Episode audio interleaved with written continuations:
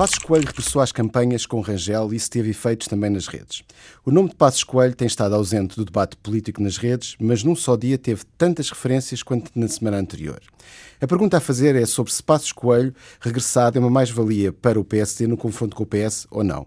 Se olharmos para os tweets e posts nas redes, Passos Coelho é apresentado como, como muito mais capaz do que qualquer líder atual da direita, do PSD ou CDS, Homem que ganhou eleições para a direita e tem sentido de Estado e que tem bons soundbites como o governo PS e o seu líder António Costa são ilusionistas. Passos na rua e nas redes pode tirar votos ao CDS e dá-los ao PSD, precisamente porque se posiciona de uma forma diferente de Rui Rio, mas também tira espaço a Rui Rio no PSD.